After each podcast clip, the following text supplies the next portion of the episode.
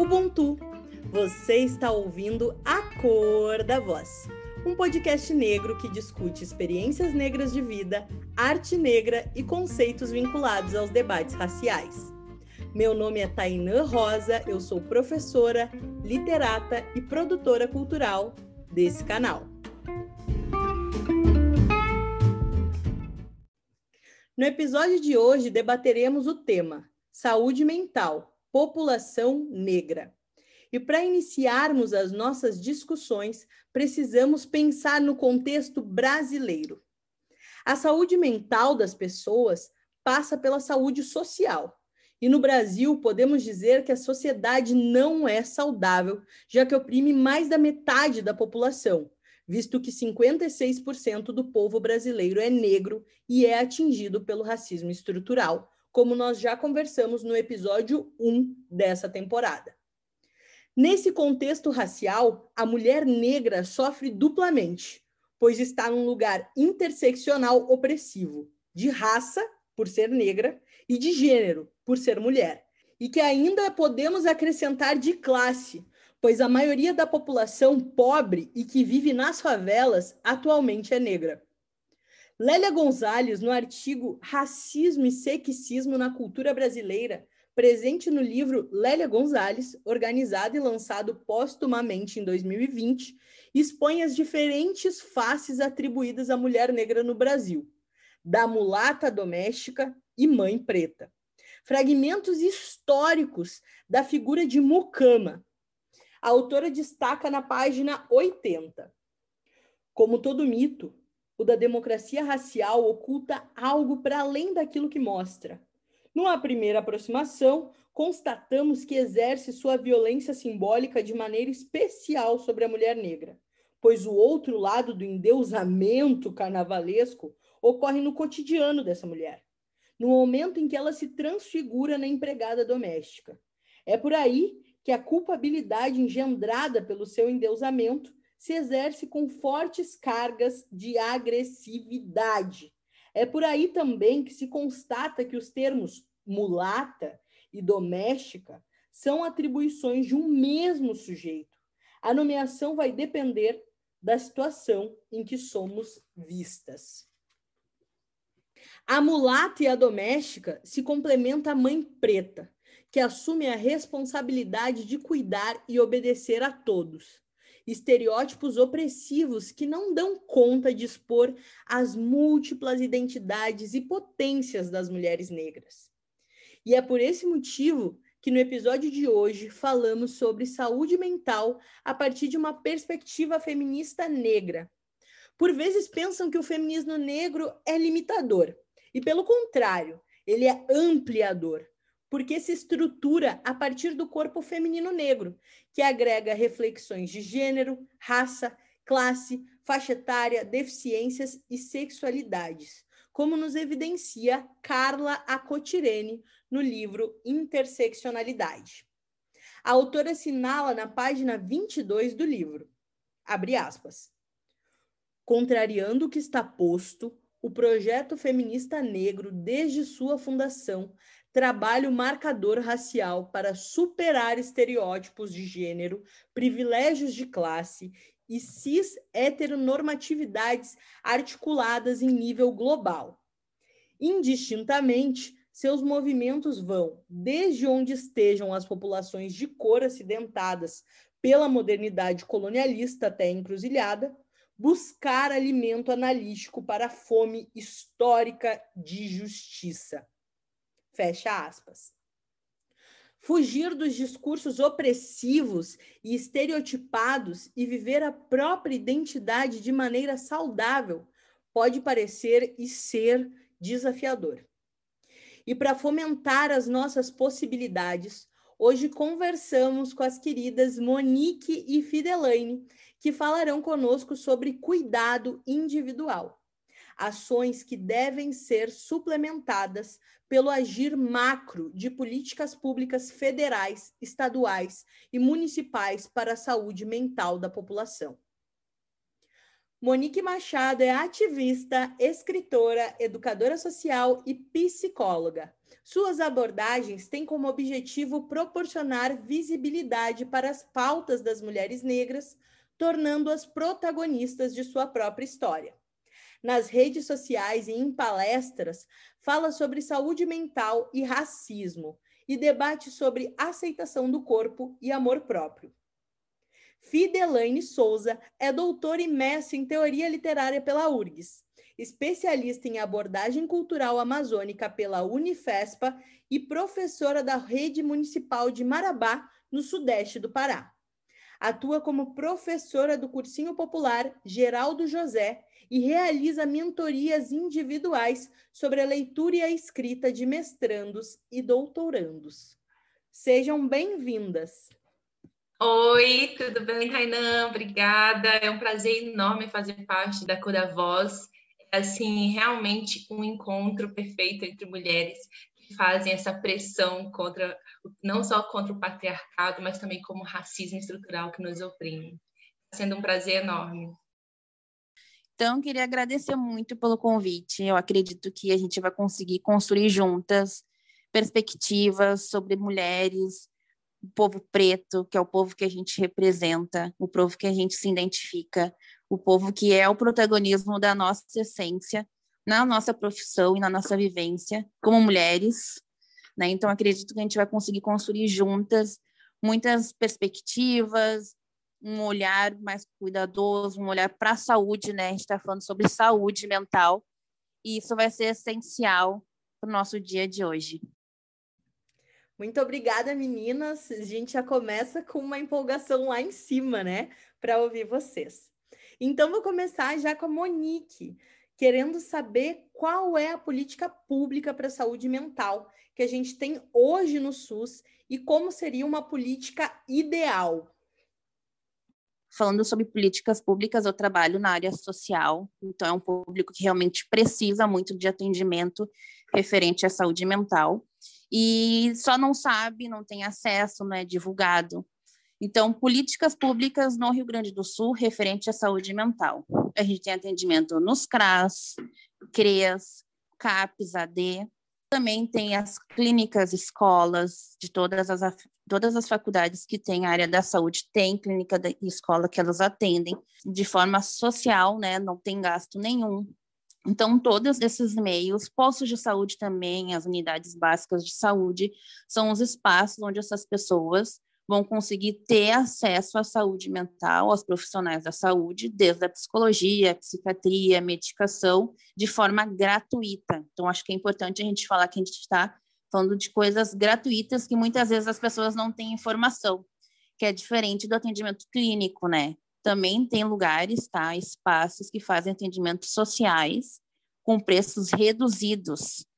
Então, é bem interessante a gente ver que existe esses meios, mas eles não são divulgados, a população não sabe e adoece, né? Então, a gente pode também colocar um alarde aí, quem é essa população, né? Qual é a cor dessa população que não tem informação e que também não consegue acessar coisas que são gratuitas e que estão liberadas para elas utilizarem da forma que elas quiserem também, porque não é de difícil acesso, né? É de fácil acesso, são espaços de portas abertas, principalmente agora na pandemia, mas realmente eu sinto que falta a divulgação de informação. Para essas pessoas conseguirem acessar todas essas instituições, são de portas abertas. O CRAS, o CRES, né, que são específicos para assistência, então eles não falam só sobre questões de saúde mental, eles falam de questões básicas de alimentação, de outros encaminhamentos, que às vezes fazem parte também da vivência, né, dessas pessoas que, que têm direito desses acessos. A unidade de saúde também é aberta, só o que não é assim de forma liberal, como eu digo, são as clínicas escolas que têm um agendamento que é por telefone ou WhatsApp. Mas são todas as formas que as pessoas podem sim acessar.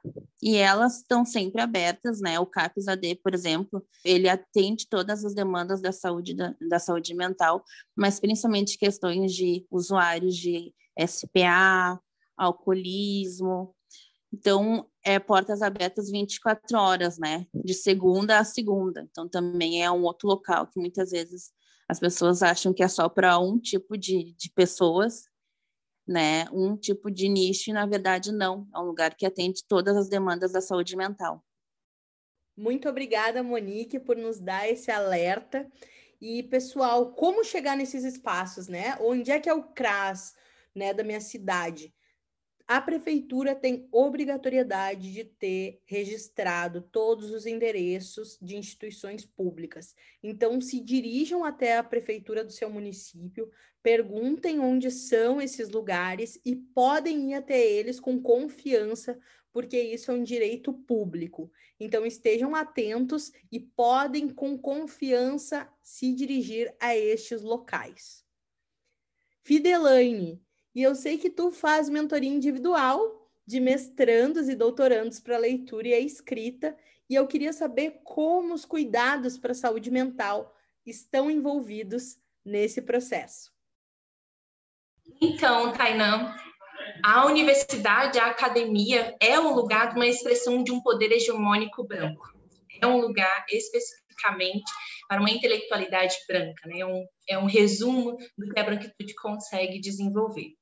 Então, o que é essa proposta de trabalhar com acadêmicos, né, pós-graduandos, que estão ali no processo de escrita da dissertação da tese de doutorado, dentro de uma academia que é proposta para os sujeitos brancos, mas esse nosso corpo, esse nosso tom, essa nossa voz é parte de um outro locus de intelectualidade. E, portanto, eu sempre percebi que existe um enfrentamento muito solitário desse universo acadêmico, a solidão parece que é meio romantizada, um processo meio de fetiche ali, de sedução por estar sozinho ao longo da pós-graduação. Obviamente, esse processo de adoecimento, ele não vem nos primeiros meses, na primeira sensação, vem ali numa sobreposições de situações de racismos cotidianos que sofremos dentro da academia. E isso vai nos afastando, tanto do nosso objeto de pesquisa, vai afastando o nosso desejo pela leitura, vai afastando o nosso desejo pela escrita.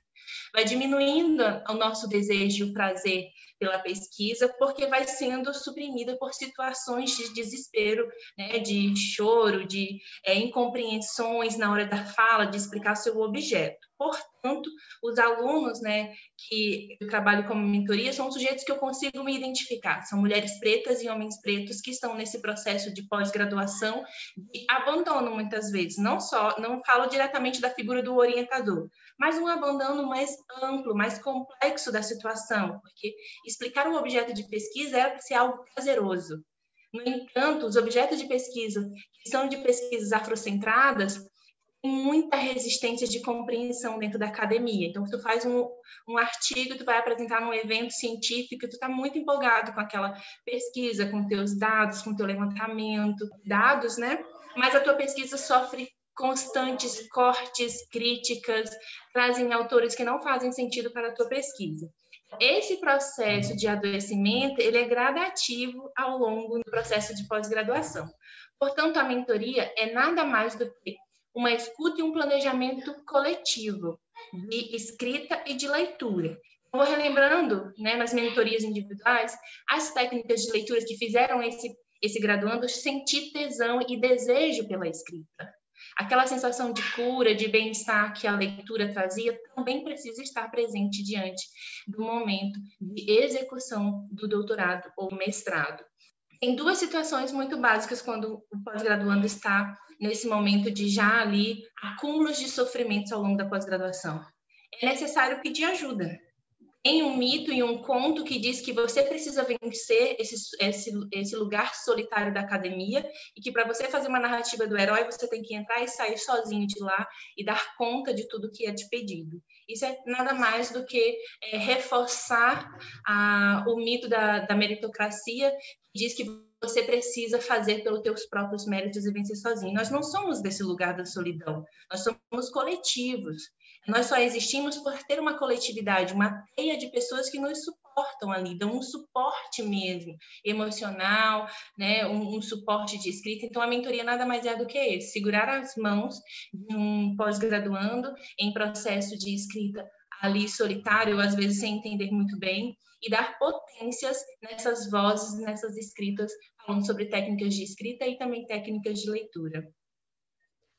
Ótima tua explicação, Fidelaine. Eu acho que todos nós, pós-graduandos, né, deveríamos ter alguém para poder nos dar as mãos, como tu diz, e seguir nesse processo. A escrita da dissertação e da tese pode ser muito dolorosa e deveria ser prazerosa nessa né, produção de conhecimento, porque geralmente surge de um desejo de saber mais sobre um assunto, né? E como pode se transformar num sofrimento. Então, é ótimo pensar que a gente tem essas possibilidades de sair desse lugar que pode ser excludente, inclusive, porque muitas pessoas acabam desistindo dos seus lugares universitários para ser um lugar inclusivo e de potência, né?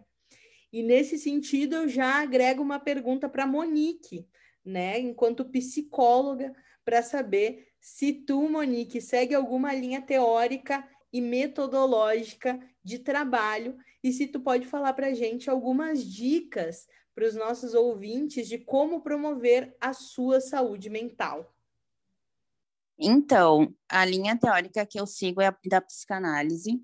Eu estudei na Uniriter, né? Me formei lá e era uma linha teórica que eu acreditava, apesar de ter as minhas, meus questionamentos e as minhas dúvidas, mas era a linha teórica que realmente eu conseguia englobar as questões raciais e os atravessamentos de gênero também. Então, a psicologia é muito embranquecida, os escritores que a gente tem acesso são eurocêntricos, e quando a gente fala sobre linha teórica, piorou, porque eles ensinam a gente a atender um padrão de, de paciente, que é o padrão branco, padrão hétero, padrão magro, outros atravessamentos, né, que é referente ao padrão de paciente que a gente tem que atender e a gente esquece que estamos falando de uma diversidade de muitas pessoas, de pluralidade. Então, é muito complicado realmente o percurso do, do curso da psicologia. Mas eu me identifiquei com a psicanálise, né? E hoje eu consigo, de alguma forma, agregar a linha teórica, fazendo todo o recorte necessário ao público que para mim, hoje é 95% negro e de mulheres, né? Então, é um público que realmente a psicologia também não acredita que consome saúde mental.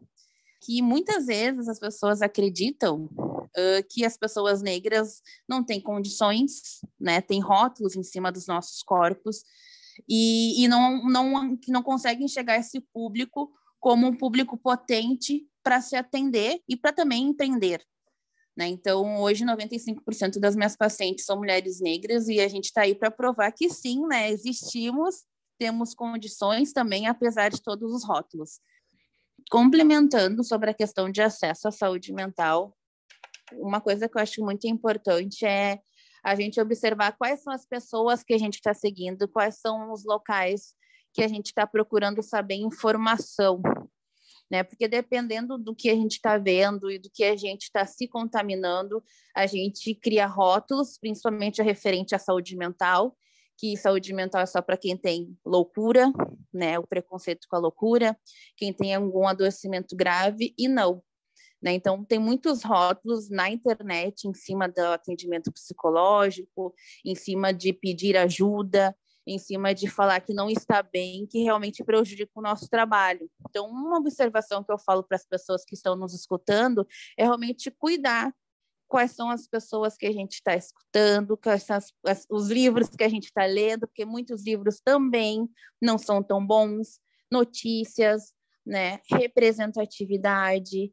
Então, tudo isso no meio das redes sociais são muito importantes para a gente desconstruir o nosso olhar sobre a saúde mental porque a gente perde pacientes por causa disso.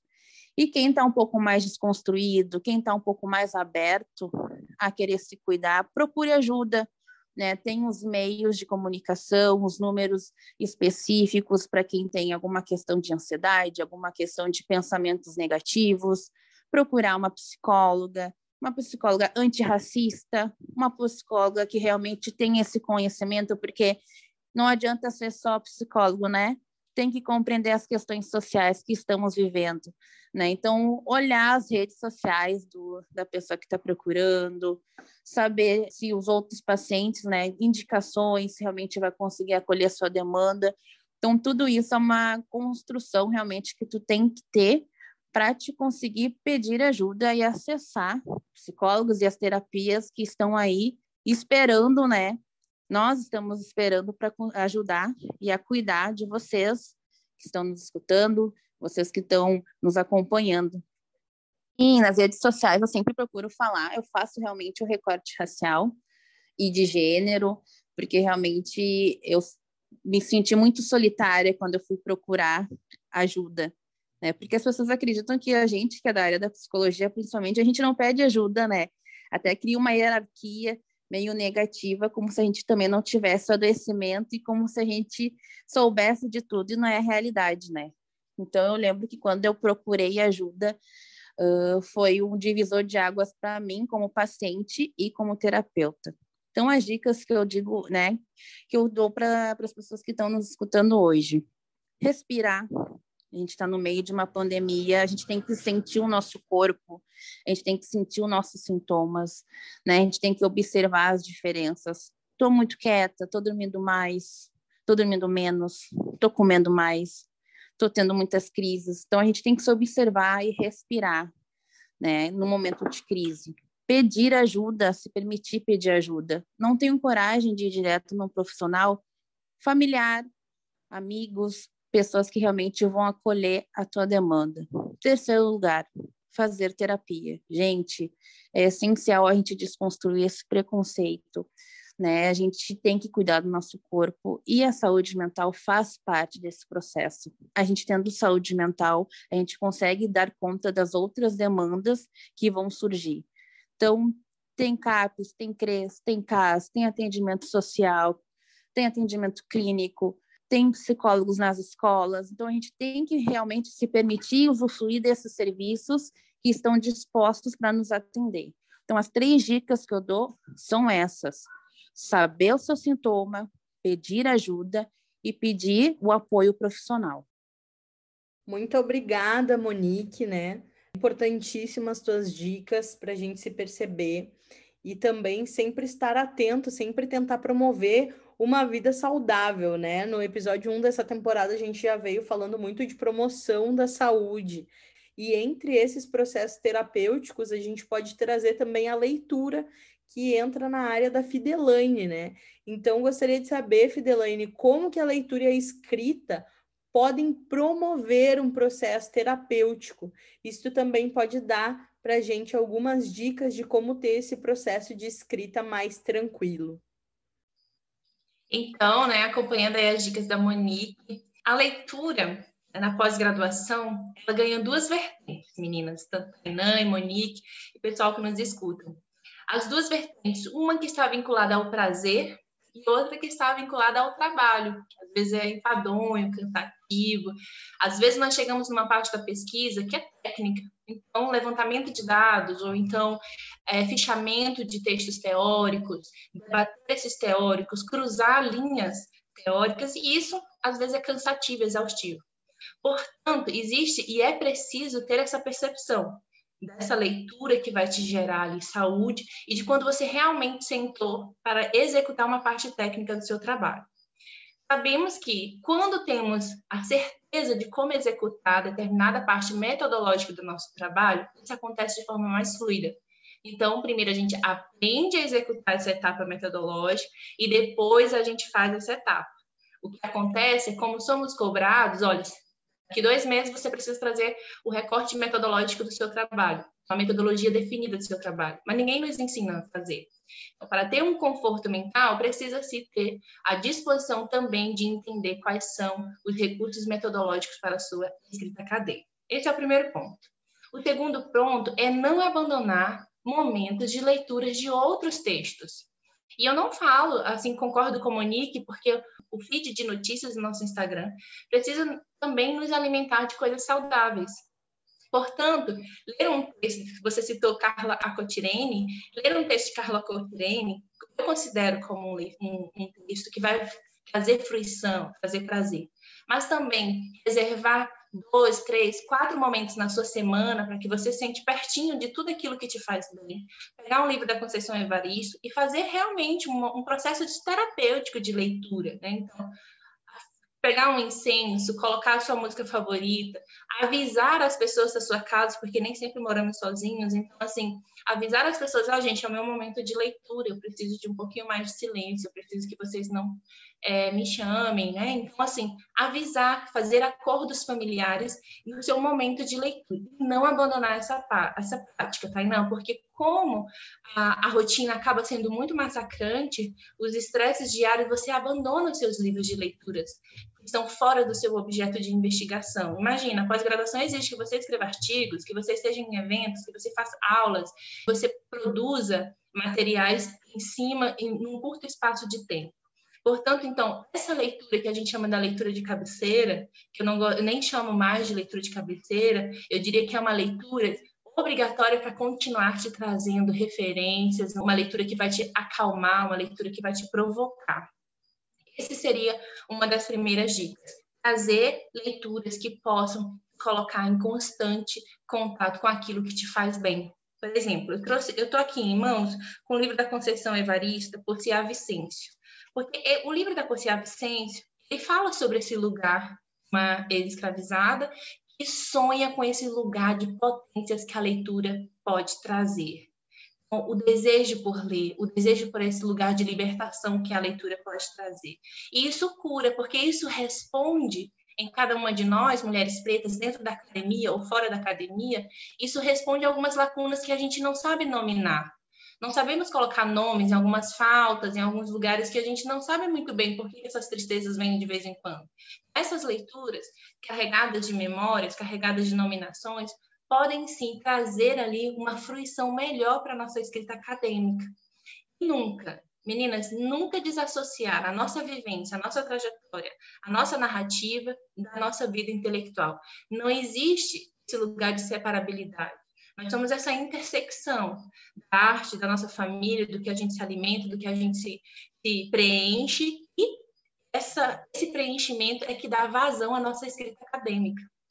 Não existe a possibilidade de uma escrita acadêmica formal, é, bem executada, com método e toda a tua teoria bem é, de, diluída, sem que você esteja bem. Se você estiver mal mentalmente, provavelmente as dificuldades para esse acadêmico vão aumentar muito. Eu sempre falo de algumas técnicas que são básicas, e vou citar três aqui, que pode facilitar muito nesse período de pandemia. Primeiro, é preciso ter um programa de leitura. Você precisa ler e fazer os fichamentos. Porque se você fazer um cronograma de leituras teóricas e produzir o fichamento, isso vai te ajudar posteriormente em outros trabalhos paralelos não tem que fazer aquela leitura várias vezes. Você recorre aos seus fichamentos técnicos, porque isso é, diminui a quantidade de tempo que você tem para fazer aquela leitura toda novamente. Isso é uma técnica muito antiga que ajuda muito. Segundo, você precisa anotar as suas ideias fazendo referências aos objetos que te levaram a ter aquela ideia. Porque a academia é isso. A academia precisa das referenciações. Então, quando você fez a abertura do podcast, você trouxe nome de autores, porque as ideias, elas vêm desses sujeitos que nós lemos, e principalmente sujeitos negros que nós lemos. Veja, Kainan e Monique, é possível, a partir daí, desse diálogo com esses autores que você trouxe no início dessa palestra, desse encontro, né, da, da Cor da Voz, que a gente consiga fazer fruições, que a gente consiga fazer é, costuras teóricas. Então, a academia exige que a gente faça costuras teóricas, então não custa nada você ter uma ideia e dizer, poxa, essa minha ideia veio lá do livro da Conceição Evaristo, que vai fazer associações com outro teórico, com o Silvio Almeida, lá do racismo estrutural, e aí eu consigo fazer um que a gente chama de guarda-chuva teórico. O guarda-chuva teórico só vem quando a gente vincula as nossas ideias a outras vozes que a gente já leu. Essa seria a segunda dica, o fato da gente não anotar ideias soltas. Não existe ideia solta. A academia é sempre bom e mais proveitoso, tanto para a gente, em respeito de quem a gente lê, fazer anotações partindo e vinculando aos nomes de quem a gente estava lendo naquele momento, ou filme, né, ou referências e objetos diversos. E por fim, um diário. O diário acadêmico, eu amo falar do diário porque o diário não só é terapêutico, como ele também exercita a escrita num outro lugar. Eu gosto de dizer que a leitura tem vários lugares de leitura, a escrita também, então o diário terapêutico, aquele diário que se você foi numa orientação com o seu orientador, chegou arrasada e você não quer soltar aquilo tudo para o mundo, mas o seu diário ele merece esse lugar. Então, assim, fazer as leituras guiadas através do fichamento, anotar as suas ideias nunca em lugares soltos e variados, sempre no mesmo local e fazendo as referências devidas a quem você tem assistido, ouvido, né? E lido, e por fim ter o seu diário acadêmico, diário de uma graduando, diário de uma pós-graduando, diário de uma mestrando, diário de uma doutoranda. Isso facilita muito com que a gente tenha noção das nossas percepções de saúde mental. Adorei, Fidelaine, essa do diário. essa do diário eu vou ter que fazer. Agora, chegando no momento apertado do mestrado, vamos de diário, né? Para colocar essas emoções para fora. E quero te perguntar um pouco sobre essa linha que tu falou também entre a intelectualidade e as narrativas pessoais, né? Que a gente chega nesse lugar também artístico. E já aproveitar para saber como foi fazer o curta, a imagem, o som e a escrita de Grada Quilomba e qual a relação dele com cuidados em saúde mental. A intelectualidade negra, aí não, ela só existe por conta das nossas vivências de outros lugares. Na verdade, não somos nós mais que estamos precisando de uma academia. A academia precisa da gente. Ela precisa desse lugar, desse olhar que respeite o mundo que nós vivemos hoje esse mundo da transversalidade, esse mundo que denuncia o racismo, esse mundo que respeita as nossas vivências, que não apenas nos coloca num lugar de dor, mas num lugar de potência, de criatividade, sabe? Num lugar poderoso de anunciar futuro. Não existe possibilidade de futuro negando o passado, negando história. E nós, acadêmicos negros, mulheres pretas, que fizemos e fazemos parte desse processo histórico, vamos dar lugar, um novo lugar teórico para a academia. Então, assim, quando a gente respeita essas vivências, a universidade que precisa nos escutar, os nossos orientadores, os teóricos que estão lá sendo deslocados constantemente por essa fissura que a gente vai causando na academia, que a gente precisa ensiná-los. Nós, enquanto acadêmicos pretos, nessa nossa intelectualidade, valorizando de onde nós viemos, as nossas narrativas. Eu sou do estado do Pará, sudeste do estado do Pará. Eu venho de uma realidade, quando eu cheguei na URGS, eu entendi, eu sou a fissura desse lugar. E somos a fissura da academia. A nossa intelectualidade preta é necessária e urgente dentro da academia. Então, às vezes estou diante de um doutoranda incrível, preta, maravilhosa, e ela está trabalhando com um conceito chamado intelectualidade negra, e ainda está ali naquele lugar, sentindo-se oprimida, com toda aquela carga negativa de anos dentro da pós-graduação, o que, diante de um, uma potência intelectual dessa eu posso fazer, além de segurar nas mãos dela e dizer assim, olha, você já está fazendo o seu máximo dentro da academia, deslocando esses saberes que são opressores, que são excludentes e que adoecem matam e excluem a nossa intelectualidade. Então, esse processo de dizer o quanto tem potência na nossa intelectualidade, respeito aos nossos ancestrais, é saber que a nossa tese pode iniciar com a fala da nossa avó, com a fala do nosso avô, com a fala de um dizer que a nossa mãe tem, costurar as teorias com as nossas cantigas de Niná, costurar as teorias com uma metáfora que você viu com a sua mãe no domingo no almoço. Essa intelectualidade preta é que dá medo na academia branca, na academia racista, porque eles não conseguem fazer essas costuras que são nossas. E outra, eu nunca vi um acadêmico preto, e eu não sou referência para isso, mas eu escuto todos os meus grandes teóricos, né? Eu escuto Silvia Almeida, de Jamila Ribeiro, Conceição Evaristo, todos eles dizendo o seguinte: a intelectualidade preta, essa grande potência, nunca é feita apenas a partir da universidade. Nós nunca somos sujeitos apenas dentro da universidade, Tainan e Monique. Nós estamos fora, nós estamos na periferia, nós estamos em várias vozes, em vários lugares simultaneamente. Nossa presença física dentro da universidade é quase como se fosse mais um dos nossos lugares de visibilidade de potência. Nós estamos falando sobre saúde básica, nós estamos falando sobre a invisibilidade, nós estamos falando sobre mulheres, sobre solidão da mulher preta, nós estamos falando sobre saúde mental, nós estamos falando sobre educação na periferia, dando aula em cursinhos populares. A nossa potencialidade assusta porque nós não somos seres somente de um único lugar. E isso dá muito medo nessa academia branca. Então, assim, o processo de mentoria não é só falar sobre a saúde e os cuidados do triste, mas também de valorizar e mostrar a potência preta que já tem na pesquisa. O fato de falar sobre intelectualidade preta, respeitando a nossa, nossas vivências, nossa ancestralidade, nossos lugares, de onde nós viemos, isso já faz por si só um objeto, uma teoria. A teoria é o novo lugar que a academia precisa aprender. Então, assim, isso precisa passar sobre vivência, sobre autoestima, sobre cuidado, sobre entender o quanto o trabalho de uma psicóloga é essencial. O poeta Ricardo Aleixo, ele chama Terra Preta, minha Terra Preta. Então, assim, em alguns momentos de mentoria, eu tenho que dizer, olha, nesse momento, a partir de agora, eu só posso continuar o trabalho se você tiver uma Terra Preta se você tiver uma terapeuta negra consiga te fazer encontrar caminhos contra esse sofrimento.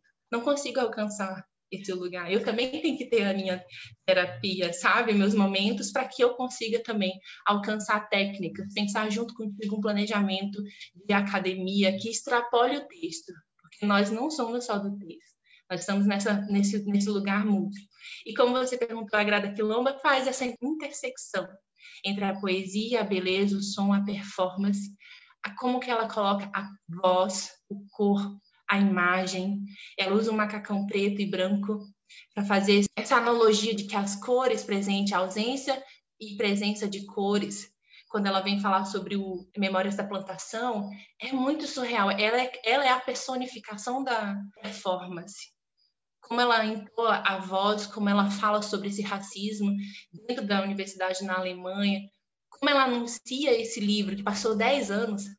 Ele foi lançado em 2018, mas ele foi escrito em 2008. Então, assim, a Grada Quilomba, ela vem nesse projeto intelectual, artístico, potência de, de lugar que é acadêmico e artístico simultaneamente. Na minha tese, eu falo que as águas de rebojo representa esse lugar que nós temos hoje. As águas de rebojo do rio são águas do fundo do rio, águas que vêm suja, misturado com águas limpas e que vai para a superfície, que traz tudo ao mesmo tempo e que cria um redemoinho capaz de engolir tudo que estiver ali próximo. E a nossa intelectualidade é justamente isso. Tentaram sufocar, tentaram silenciar, tentaram excluir, tentaram colocar super, lá no fundo dos rios. Mas nós vemos com toda essa força de rebojo que joga para cima, para a superfície. Então vem tudo, vem intelectualidade, vem as nossas tristezas, as nossas dores, a nossa força, a nossa fúria, a nossa suavidade, a nossa sensualidade, vem tudo nesse lugar dessa escrita e dessa potência preta. Então assim, a Grada Quilomba vem nesse documentário muito de encontro com o que eu entendo que a universidade, a nossa presença precisa espelhar de alguma forma e fazer vários processos de presenças. Fidelaine, acabaram sendo dicas também, assim, eu fiquei pensando em trazer e fazer essa costura, né, com essas histórias de Niná, é, os ouvintes já sabem sobre a minha pesquisa, né, porque eu estou sempre falando por aqui, então é sobre contações de histórias, né, e essas oralidades, e como é importante a gente trazer esses nossos saberes ancestrais, como, por exemplo, as nossas contações de histórias, para dentro dessa universidade, né? E não só para dentro da universidade, né? Falando nessas potências e todos esses lugares que a gente circula, nas nossas produções de forma geral, como é potente trazer essas epistemologias e fazer circularem. E também dentro da tua mentoria, é interessante tu expor as potências e as limitações, né? De saber qual é esse lugar da escrita e também que em alguns momentos tu precisa remanejar esse teu estudante para uma psicóloga. Então é importante saber como cada profissional pode vir atuar. Eu aproveito para perguntar para a Monique, nossa psicóloga maravilhosa que está aqui presente, como os nossos ouvintes podem escolher o melhor psicólogo para si. Fiquei muito emocionada com a fala da colega, porque eu me lembrei muito do meu percurso acadêmico, que foi muito sofrido, e o quanto escrever um TCC, escrever um projeto, e quando tu pontuava questões raciais não eram tão validadas, professores questionando a tua pauta, e o sofrimento de se formar e conseguir se formar, então me senti muito acolhida e fiquei muito feliz em saber que existem mulheres, mestres que estão dando voz e escutando, que a gente precisa ser escutado, né? A escuta é muito importante para a gente conseguir aperfeiçoar a nossa oralidade, que muitas vezes a gente não sabe por que, que a gente não consegue falar, acredita que é uma timidez, mas muitas vezes é porque é uma opressão, não é timidez. Então, escutar a colega falando sobre isso esquentou meu coração e me fez feliz em saber que tem estudantes e pessoas tendo ela como mentora e sendo acolhidos e enfim coisas que eu senti muita falta sinto falta muitas vezes também na pós-graduação então fiquei muito feliz e emocionada tocou em vários gatilhos meus assim e me encheu meu coraçãozinho de, de afeto mesmo assim. mas voltando para a pauta porque eu fiquei bem emocionada mesmo que pacientes negros esperam que a gente consiga dar conta de todo o sofrimento psicológico, né? E é uma responsabilidade muito grande, sendo que somos poucos, né? Então, eu também jogo essa responsabilidade para os meus colegas psicólogos brancos, que eles também têm que dar conta de, de uma opressão, de um racismo, de um sofrimento que se mantém por causa da branquitude. Né? Então, eu também responsabilizo eles para darem conta dessa demanda dessa população que sofre muito e não tem acesso. Então, questiono muito os meus colegas e muitas vezes também fiquei muito magoada por ver que eles não estavam dando conta e também magoada comigo, como uma psicóloga negra, que muitas vezes fui atingida pelas falas dos pacientes e não sabia lidar, porque eu também sofria daquilo, porque eu também sentia. Então, primeiro eu falo para os meus psicólogos, né, colegas, psicólogos brancos, vamos se responsabilizar por essa demanda paciente não é só branco, hétero, magro, paciente é o preto, é o trans, é a mulher, é o homem, né? Vamos falar mais de pluralidade.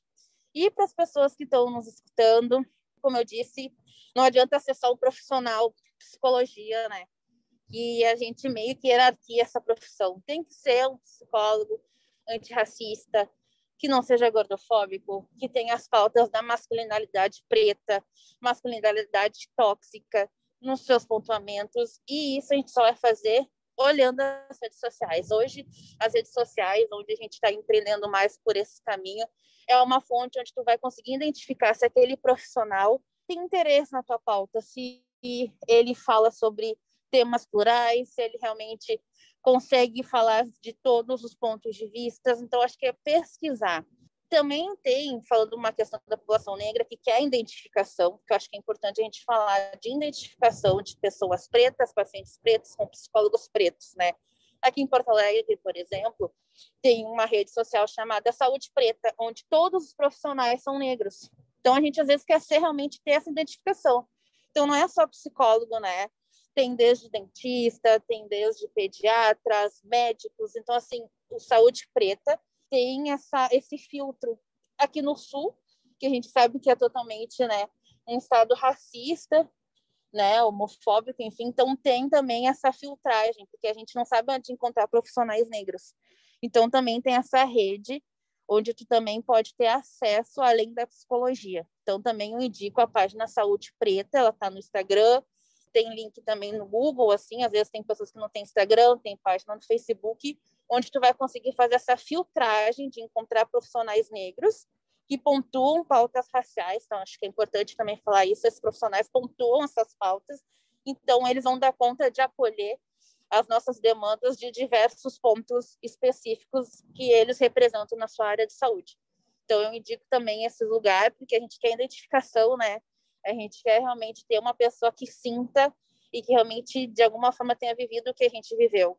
E isso vai ter que ser com um profissional que tenha o mesmo processo, a mesma etnia e a mesma dor. Então, eu indico Saúde Preta também, que é um lugar que, que tem essa oportunidade. Obrigada, Monique. Ótima dica. E aproveita e fala para o pessoal qual é o teu arroba para eles poderem te seguir e estar em contato com outras dicas tuas de saúde mental. Então, hoje eu tenho a página O Aflorescer, onde a gente fala sobre sexualidade, comportamento e saúde mental das mulheres negras.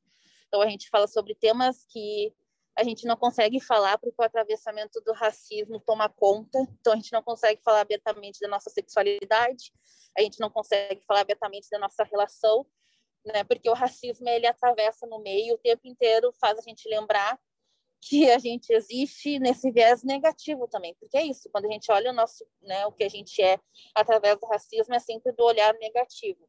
Então, o Florescer ele vem muito com essa perspectiva de construir outras possibilidades, da gente também falar sobre outros pontos e se sentir leve, sabe? A gente precisa ter, se sentir leve, se sentir acolhida, se sentir feliz.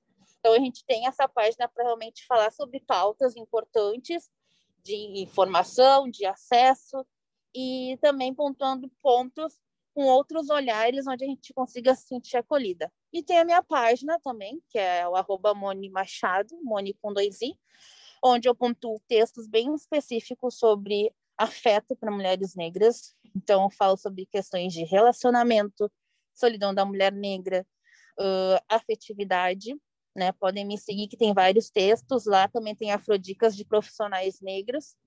E eu acho que é isso, né? Eu sempre tento, a pauta racial realmente é o que aquece, que é o que faz eu ter vontade de continuar na profissão, onde várias vezes não quiseram ser atendidos por mim porque eu era uma psicóloga negra, né? Então, quando eu consigo ver que o debate racial a gente consegue potencializar e a gente consegue ter pessoas interessadas, a gente consegue atender o público que a gente representa é muito importante. Então, as duas páginas sempre vão ter esse recorte racial e de gênero e que sigam também, né, se sintam à vontade para críticas construtivas, né, com afeto, né, gente, porque acho que a gente tem que ter muito cuidado com o que a gente expõe nas redes sociais, principalmente quando a gente vai comentar. Então, eu estou sempre aberta para as críticas construtivas, né, de, né, dúvidas, comentários, enfim, se sintam à vontade para participar e seguir. Fidelaine, aproveita e fala também para o pessoal as tuas redes, para que a gente possa juntos repensar os nossos processos de leitura e escrita. Então, gente, o meu arroba central, onde tem as dicas do movimento, chama Movimento Acadêmico, arroba Movimento Acadêmico. Lá eu consigo colocar várias dicas de cuidados com a nossa escrita acadêmica, perceber o que, que é uma leitura técnica e direcionada, para que você possa não gastar todo o seu final de semana, mas valorizar também esse lugar de que a academia não é solitária. Então, eu, eu reforço bastante esse, esse diálogo de que a academia não precisa ser solitária, ela precisa ser e ela, ela é coletiva quando se trata de mulheres pretas dentro da universidade, da academia. Então, o movimento acadêmico é esse lugar onde eu consigo fazer as costuras, né, desse cuidado com essa negritude que está dentro da, da pós-graduação.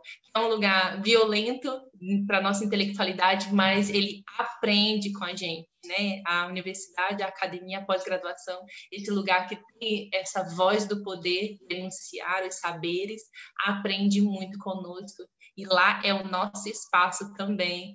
E eu estou muito feliz em poder estar junto com a Monique. Eu preciso agradecer. Monique, parabéns, a tua página é incrível. Você é uma profissional surreal. Estou muito contente mesmo que a Tainan tenha provocado esse encontro. Muito agradecida, de verdade, por estar aqui hoje no A Cor da Voz que eu me sinto muito representada, Tainá, quando você abre cada episódio, é um aconchego, a mesma sensação que a Monique falou sobre de estar um quentinho no coração, quando eu escuto vocês duas falando, é um quentinho no coração que acontece, um reconhecimento de sempre, como se já estivéssemos juntas sempre. Obrigada de verdade pela oportunidade. Obrigada a vocês, né? Estamos todos felizes aqui de receber vocês duas. E para finalizar, trago afeto em poema autoral. Vontade. Sala de aula, 10 horas da manhã. Que vontade de comer bolo de chocolate. Ouvidos de amor captaram tudo. Camiseta rasgada, olhar inocente, a casa uma baia no outro dia, a gentileza. Um pedaço de bolo lindo, macio, saboroso, enroladinho no moletom para não amassar. Cheio de cuidados e sutilezas, o carinho que aqueceu um coração docente. A palavra síntese do episódio de hoje é promoção da saúde.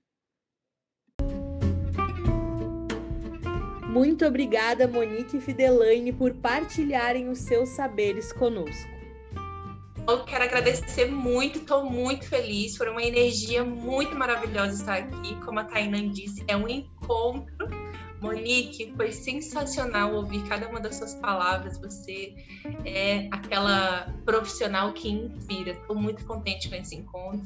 Eu saio daqui renovada, renovada de verdade. Obrigada, pela gratidão. Eu só tenho que agradecer pela oportunidade, pelo espelhamento, né, gurias? Porque eu consigo me ver em vocês e eu consigo perceber o quanto eu posso crescer profissionalmente como mulher, né? Como mestre futuramente, quem sabe, como psicóloga, como profissional. Então é muito gratificante ter contato com vocês e ter essa oportunidade de dar voz às nossas pautas que são muito sofridas, às nossas pautas que muitas vezes não temos oportunidade de discutir entre nós, porque realmente a gente tem nossas demandas pessoais, né? E conseguir falar de uma pauta tão dura, de uma forma leve, compartilhando, foi muito importante e me deixou muito feliz. Muito obrigada, Fidelaine, muito obrigada, Monique. Esse foi um encontro maravilhoso, como bem disseram. E obrigado, ouvintes, por nos escutarem até aqui. E não esqueçam, nos sigam em arroba Tainã Produção Cultural para apoiarem o nosso projeto. Continuem acompanhando o podcast A Cor da Voz.